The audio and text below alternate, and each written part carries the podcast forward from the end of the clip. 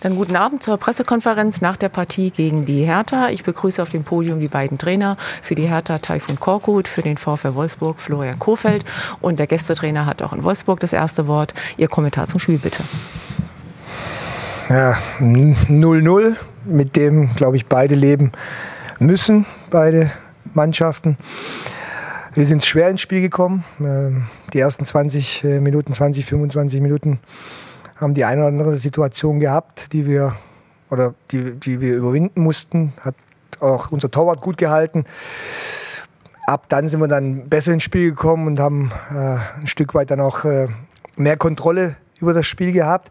Was uns gefehlt hat, war einfach, äh, so wie wir es auch schon gegen Köln hatten, auf den letzten 30 Metern. Wir hatten einige Umschaltmomente, dass wir da einfach sauberer spielen und äh, die eine mit Ball mit An Annahme und Mitnahme hat uns da ein Stück weit ist uns weggegangen und ähm, so war es dann, dass wir dann auch in der zweiten Halbzeit mit der Kontrolle eigentlich weitergespielt haben, letztendlich aber nicht konsequent äh, genug und entschlossen genug äh, waren, um, um, um dann den, den Treffer zu machen. Vielen Dank. Dann bitte ich dich um deine Einschätzung, Florian.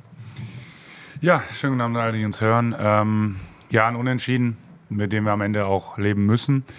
Ähm, ich finde, dass wir 30 Minuten sehr dominanten Auftritt hatten, ähm, drei Riesentorchancen hatten, plus äh, eine Elfmetersituation, die für mich auch relativ klar ist, wobei ich auch direkt dazu sagen muss, das Tor von Hertha ähm, hätte ich, glaube ich, auch gegeben. Von daher kann man sagen, hebt sich das ein bisschen wieder auf.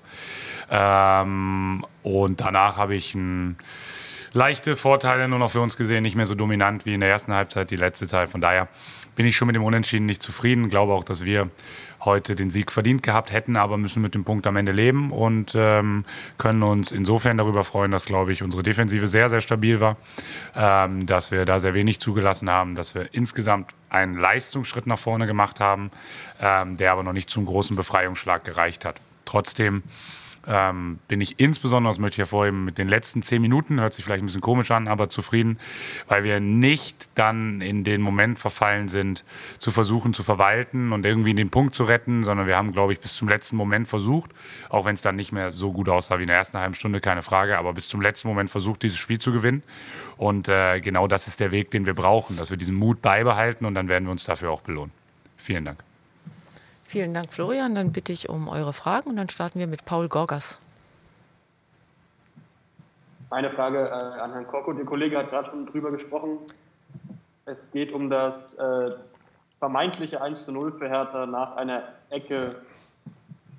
Wie haben Sie die Situation wahrgenommen? Sehr, sehr gnädig vom Schiedsrichter. Habe ja auch ein paar, paar Spiele auf dem Buckel auf dem Niveau. Und äh, wenn man sich dann die Situation an, anschaut, ich ähm, glaube, von zehnmal wird sie vielleicht, wenn überhaupt, einmal vielleicht zurückgepfiffen. Aber gut, äh, letztendlich ist, gilt für die Schiedsrichter das Gleiche wie für uns. Ähm, letztendlich sollte man dann auch solche Situationen dann auch äh, reflektieren. Ich bin mir sicher, dass das die Schiris auch machen in ihrer täglichen Arbeit, so wie wir es ja auch machen, wenn, wenn wir mit dem Spiel dann äh, nach Hause fahren. Und ähm, hoffe natürlich, dass es nicht allzu oft passiert in, der, in den nächsten Spielen. Und dann geht es weiter mit Thomas Hirner und Thomas Hiete. Ja, hallo Herr Kofeld. Ähm, wie war denn die Stimmung in den Katakomben in der Kabine hinterher? Ähm, es gibt ja zwei Interpretationen. Endlich mal wieder ein Punkt und ja, oder äh, leider nur ein Punkt.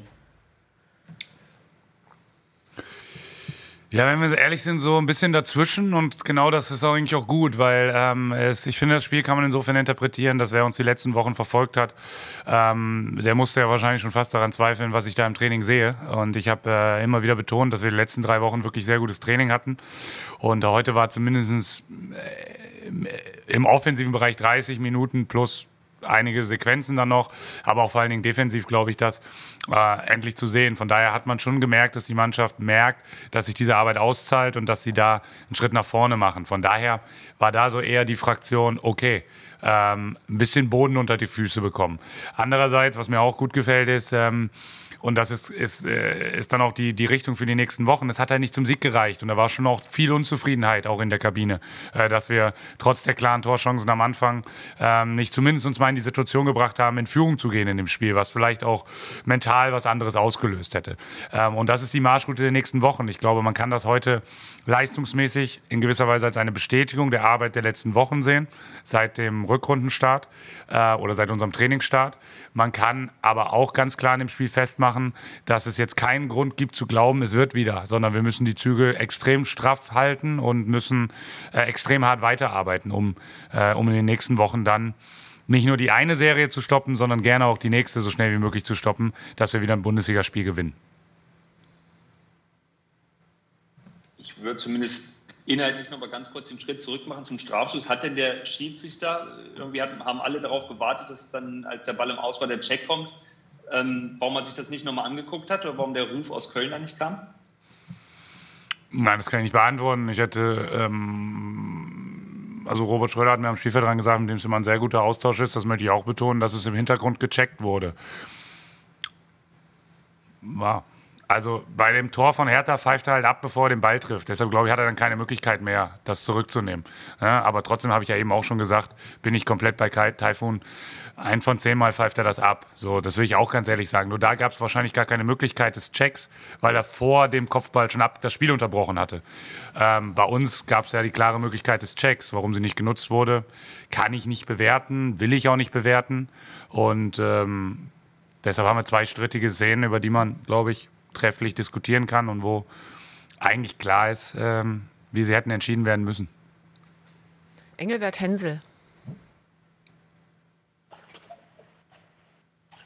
Hallo auch von mir. Ähm, Herr Kuffelt, nichtsdestotrotz hätte ähm, Ihre Mannschaft vorher schon 2-0 führen müssen. Äh, klare Chancen von, von, von Luca ähm, und klare Chancen von Wout.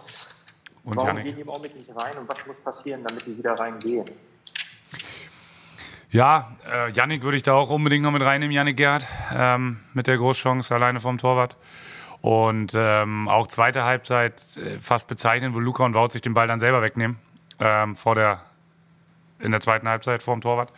Aber ähm, keiner der Abschlüsse war verschludert, keiner der Abschlüsse war irgendwie so, dass ich sage, okay, ähm, zieh es konsequent durch. Und vor allen Dingen haben wir uns Torchancen erspielt. Sie sind nicht durch Zufall entstanden, wir haben sie uns erspielt. Und deshalb ähm, werden die wieder reingehen über die Häufung, dass wir diese Torchancen haben. Und dann werden sie auch wieder reingehen. Ganz sicher.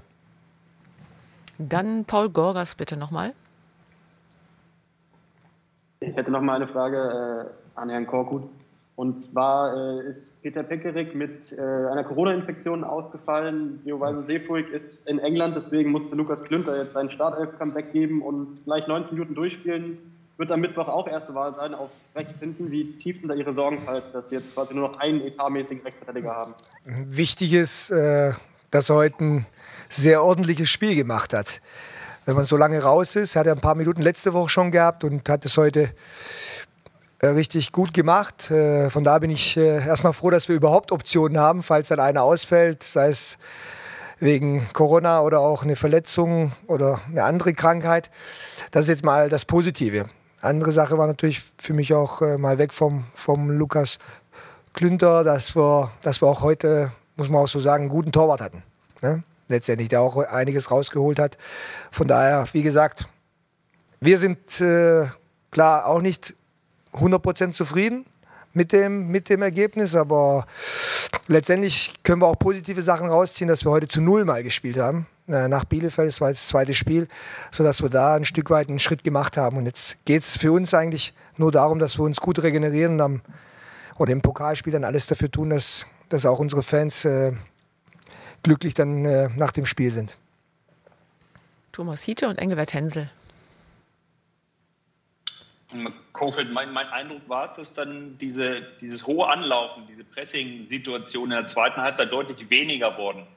Ist das letztendlich dann auch eine Kraft oder vielleicht doch nochmal Fitnessfrage?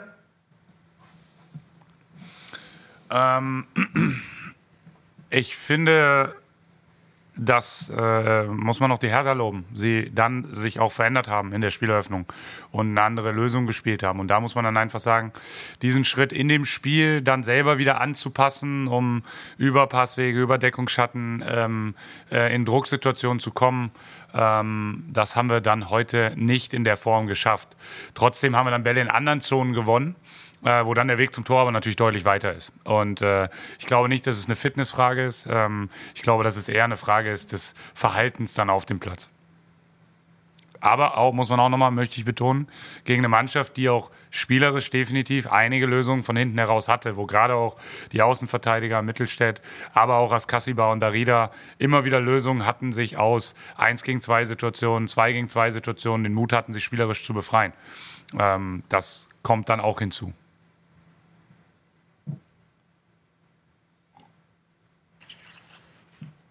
Herr Kofeld, viel wird in Wolfsburg diskutiert äh, über Jérôme Roussillon, der ein wunderbares erstes Jahr hatte, mhm. ähm, als, er, als er kam, als einer der besten Linksverteidiger der Liga galt ähm, und dann in ein Loch fiel und irgendwie nicht mehr richtig rauskam.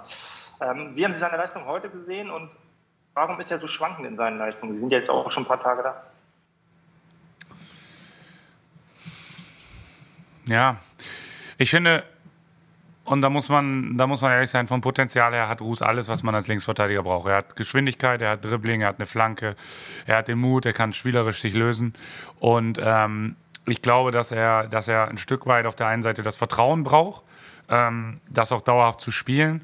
Auf der anderen Seite muss es natürlich auch der Anspruch an ihn selber sein, ähm, dass er nichts weglässt, weder in den Spielen noch im Training. Und ähm, ich habe diesen Eindruck in den letzten drei Wochen extrem, dass er, äh, dass er da alles für tut. Und äh, dann bin ich auch sehr sicher, dass die Leistungen von Ruß stabil werden. Weil wenn sie stabil werden, kann er auch weiterhin zu den besten Linksverteidigern der Liga kommen. Lässt er was weg, wird schwierig.